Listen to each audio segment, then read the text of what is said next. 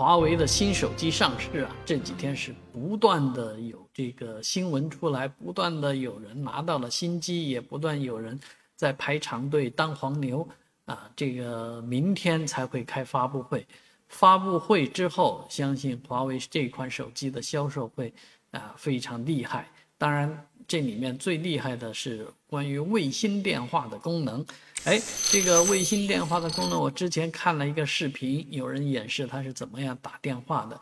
因为之前很多人不相信这部手机能够跟卫星直接联系啊，跟三万多公里以上的这个卫星直直连啊，都认为是有什么基站啊，或者有什么特别的技术啊，中转的一下啊，有一些秘密的小。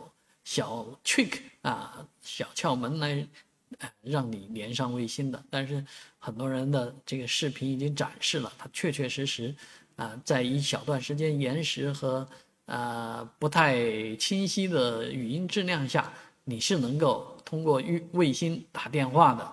而最近的这个视频就更厉害了，它是在飞机上演示的。这位老兄呢？演示了一下啊，因为这个开免提，为了拍视频开免提，而飞机里面的噪音很大，所以导致对方是听不清楚他在说什么。然后他又换用蓝牙耳机以后呢，对方听清楚了，也知道啊，哇，我的是汽车停在什么地方。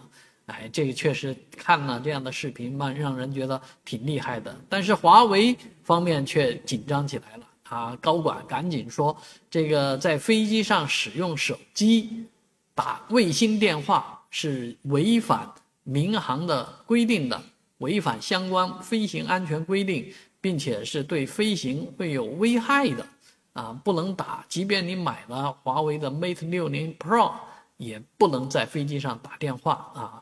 哎，这个是倒是觉得，既然我们有这样的技术啊，其实。